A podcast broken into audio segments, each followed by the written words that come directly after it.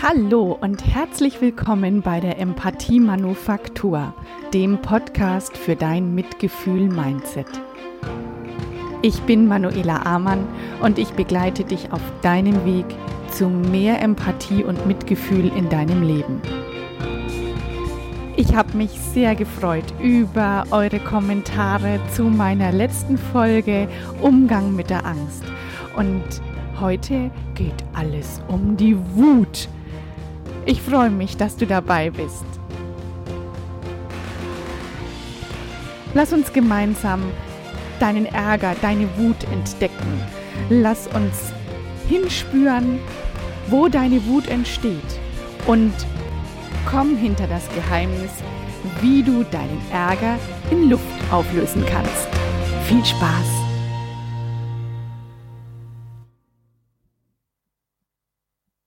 Hey, schön, dass du wieder da bist und dir tatsächlich eine halbe Stunde Ärger und Wut anhören möchtest.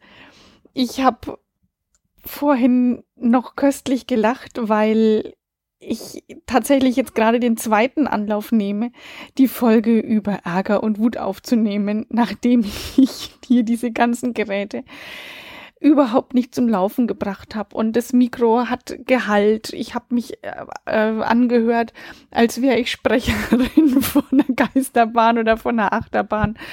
Und ich wollte so gerne schon am Freitag die Folge hier einsprechen und hatte mir dafür Zeit eingeräumt. Und das war alles in meinem Kopf so wunderbar geplant und dann hat hier überhaupt nichts funktioniert und ich habe tatsächlich vor lauter Ärger fast. Am liebsten hätte ich den ganzen Laptop in eine Ecke geschmissen und ich habe den Laptop dann einfach zugeklappt und bin hier aus dem Zimmer raus und äh, habe mich erst ein wenig abreagieren müssen, bin ein paar Mal hin und her gelaufen und dann raus in den Garten an die frische Luft, bis ich mich dann an einer anderen Arbeit ähm, einfinden konnte und habe dann einfach äh, draußen was gemacht, aber habe hier hab hier nicht ähm, im Büro weitergearbeitet. Ähm, hat war mir war mir im Nachhinein wieder eine eine Lehre und ich dachte, anscheinend hatte das so kommen müssen, damit ich nochmal so richtig ähm, Ärger und Wut spüren kann, bevor ich drüber spreche, damit sich das auch möglichst authentisch anhört. Wobei, wenn ich ganz ehrlich bin, also ich bin eine absolute Spezialistin, was Ärger betrifft. Und ich kann mich über Kleinigkeiten ärgern und ich kann mich über große Sachen ärgern. Und ich habe mich früher über noch viel mehr geärgert als jetzt. Ich nehme mittlerweile schon sehr vieles ganz locker, aber seid ihr sicher, wenn ich hier über Ärger und Wut spreche, dann weil ich weiß, wie man sich ärgert und weil ich das auch hin und wieder ganz in Anführungsstrichen gerne mache? Nee, es stimmt nicht. Weil ich meinte, dass ich das gerne mache, aber ich weiß, dass es absolut nicht gewinnbringend ist. Ähm, kleiner Nebensatz noch, ich kenne mich auch echt gut in der Angst aus. Und ich kenne mich auch in den ganzen anderen Emotionen richtig gut aus. Also das, worüber ich spreche, ist zwar auch was, was ich gelernt habe, aber ich kenne es so gut, jede einzelne Emotion, jedes einzelne Gefühl aus meinem eigenen Leben. Ähm, deswegen kann ich darüber so gut sprechen. Gehe nicht davon aus, dass ich das nur irgendwo gelesen habe oder gelernt habe. Okay, so viel zum Ärger und zur Wut vorab und zu den Gefühlen. Nun zu der Frage, wie entsteht Ärger?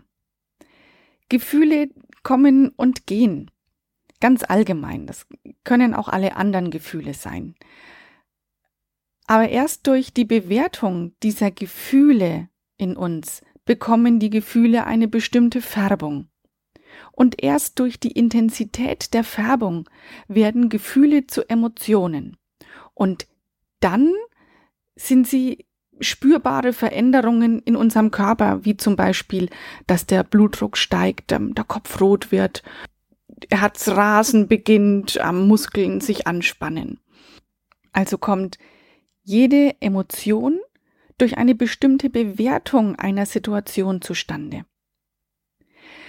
Im Gesicht erkennst du Ärger daran, dass die unteren Augenlider angespannt angehoben sind, die oberen Augenlider sind auch nach unten gezogen, also dass die Augenlider verengen das Auge sozusagen, spannen es ein, die Lippen sind zum Beispiel gepresst ähm, oder auch hm, ich mache gerade mal so ein ganz grimmiges Gesicht, so ein bisschen nach außen gezogen und die Augenbrauen, die sind nach vorne unten gezogen. Die Augenbrauen bilden wie so ein, ein Dach über den Augen und die Augen wirken zusammengekniffen. So sieht Ärger im Gesicht aus.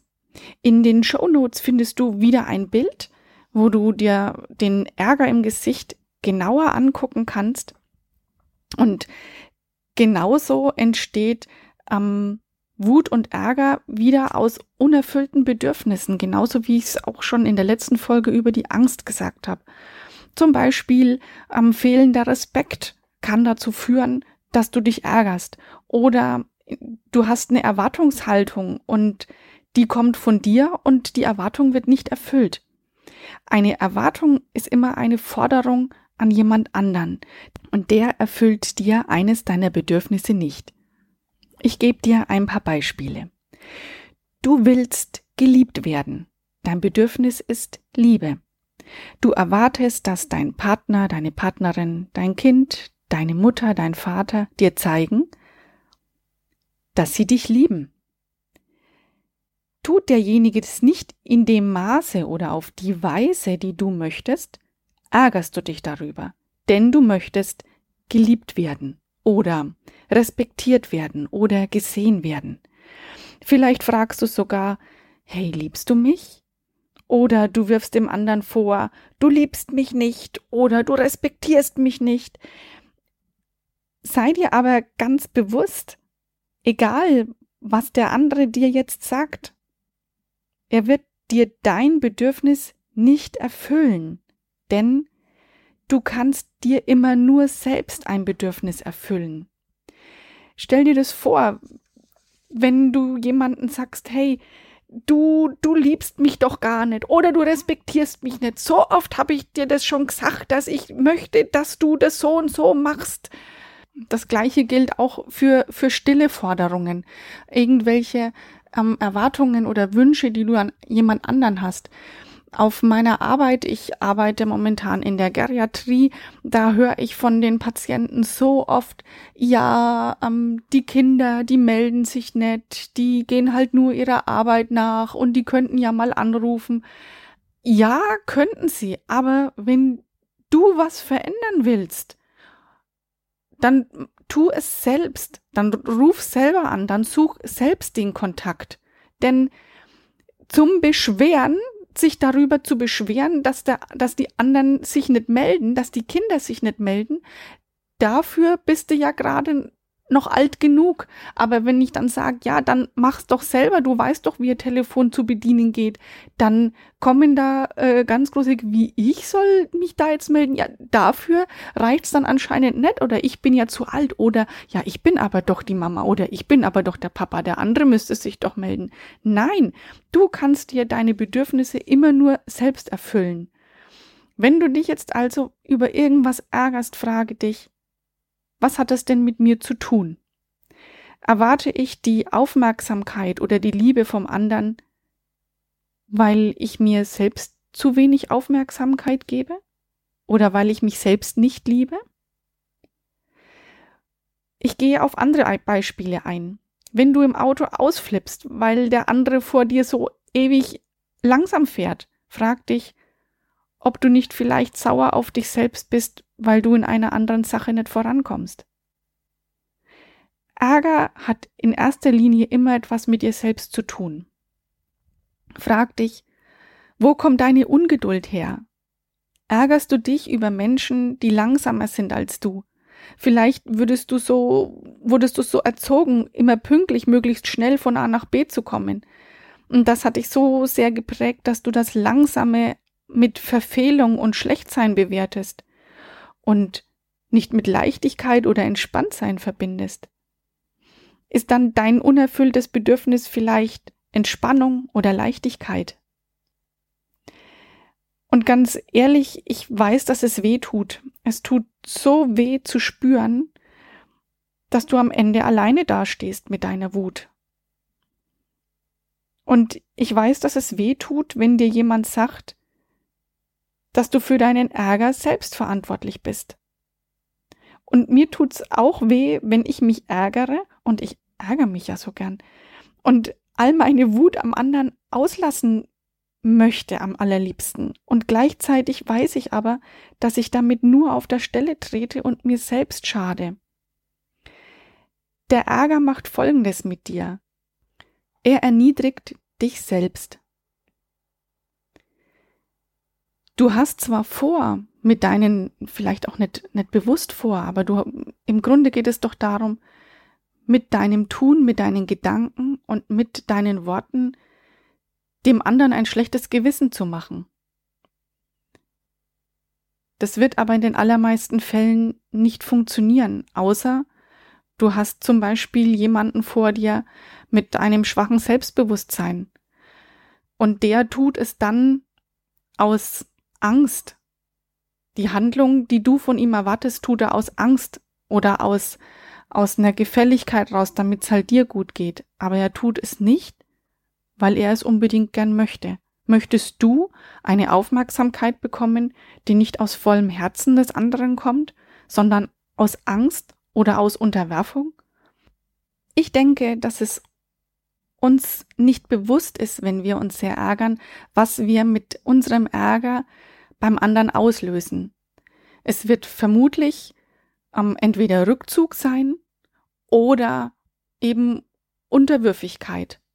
Und beides wird uns unser eigenes Bedürfnis nach, nach Respekt, nach Liebe, nach Entspannung oder Leichtigkeit nicht erfüllen. Also wie gesagt, du bist mit deiner Wut, mit deinem Ärger alleine. Und nur du bist dafür verantwortlich. Jetzt heißt es aber, sich mit der Angst, mit, sich mit der Wut auseinanderzusetzen. Und jetzt kommt die Angst ins Spiel deine Angst davor, an sich selbst zu arbeiten und da eventuell Unangenehmes zu entdecken. Und die Frage, hast du denn genug Mut, um dich damit auseinanderzusetzen? Wenn du wissen möchtest, wie du Angst in Wut verwandeln kannst, dann hör dir nochmal Folge 8 an. Da gehe ich genauer drauf ein. Und jetzt komme ich zu dem Punkt, wie du mit dem, mit der Emotion Ärger umgehen kannst.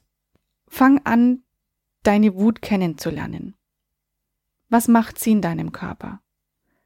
Was kommen für Gedanken, wenn du wütend bist? Das ist wichtig, dass du weißt, wo sich Wut und Ärger in deinem Körper breit machen, damit du im Alltag, wenn es drauf ankommt, besser spüren kannst, wann der Ärger anfängt. Deine Selbstempathie hilft dir dabei, damit umzugehen, wenn der Ärger anfängt. Und dann schau genau hin. Wenn du dir die Situation ohne Bewertung nochmal anschaust, wirst du in den allermeisten Fällen feststellen, dass es deine eigene Bewertung war, die die Situation zu dem gemacht hat, wie du sie empfindest. Überleg mal, wie oft hast du dich schon über Menschen geärgert und dann noch mal mehr geärgert, weil die die Situation überhaupt nicht so schlimm finden. Wenn du dich ärgerst, dass der vor dir so langsam fährt, dann fährt er bestimmt extra wegen dir so langsam. Klar, es stehen überall auf der Welt immer wieder Menschen früh auf mit dem Gedanken, wow, Heute ärgere ich mal jemanden, aber so richtig. Die Manuela wird sein. Die ärgere ich jetzt so richtig. Ja, genau so äh, kommt es dann in unserem Kopf an. Aber der Ärger gilt gar nicht dir oder mir. Es ist einfach so oft nur die Bewertung, die wir der Situation geben. Und dann denk daran. Wir gehen jetzt mal in ein Beispiel weg von dem Auto. Also wir gehen in ein Beispiel, wo du eine Person kennst oder sehr gut kennst und du ärgerst dich über sie. Denk dran, dass der andere, genau wie du, in jedem Moment so handelt, wie es ihm möglich ist zu handeln, um sich ein Bedürfnis zu erfüllen. Also, du ärgerst dich, weil du ein unerfülltes Bedürfnis hast.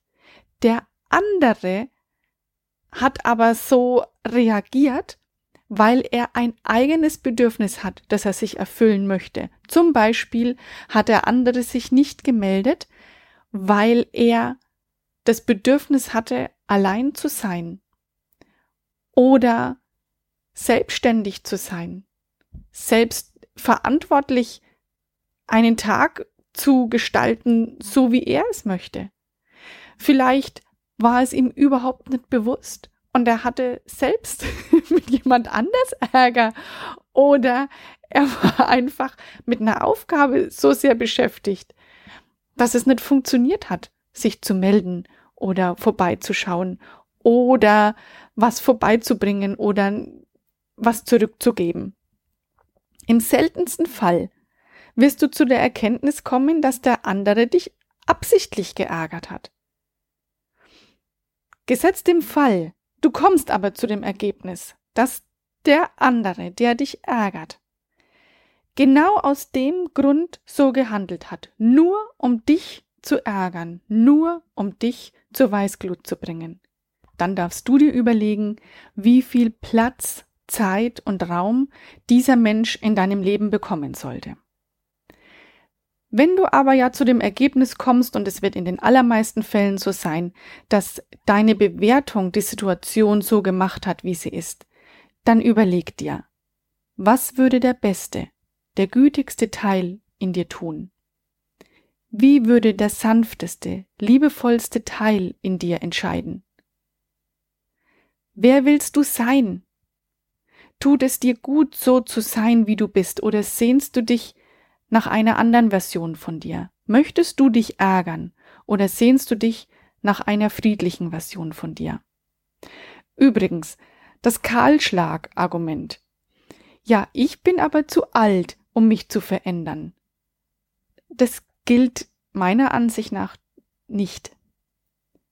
Denk zum Beispiel an Robert Redford, der mit 42 seinen Beruf als Schauspieler aufgenommen hat. Oder gerade fällt mir Greta Silva ein, vielleicht kennst du sie, die mit 72 ihre Speaker-Karriere begonnen hat. Und jetzt auch mal jemand, der nicht berühmt ist. Ich denke an meine Patin, die erst nach dem Tod ihres Mannes den Führerschein gemacht hat, um die Kontakte zu Freunden aufrechterhalten zu können. Veränderung ist immer möglich, immer dann, wenn, wenn du es möchtest. Das hat mit der wunderbaren Neuroplastizität in unserem Gehirn zu tun, die Fähigkeit von unserem Gehirn, sich an alle möglichen Situationen anpassen zu können, sich zu verändern und zu wachsen. Und das ist möglich. Der einzige Gedanke, der dich davon abhält, ist dein eigener Gedanke. Also schau, wohin du denkst. Und sobald du dir eine Sache vorstellen kannst, kann sie wahr werden. Egal, was du jetzt anschaust, welchen Gegenstand du anschaust in dem Moment jetzt gerade. Irgendjemand hat sich diesen Gegenstand irgendwann mal ausgedacht.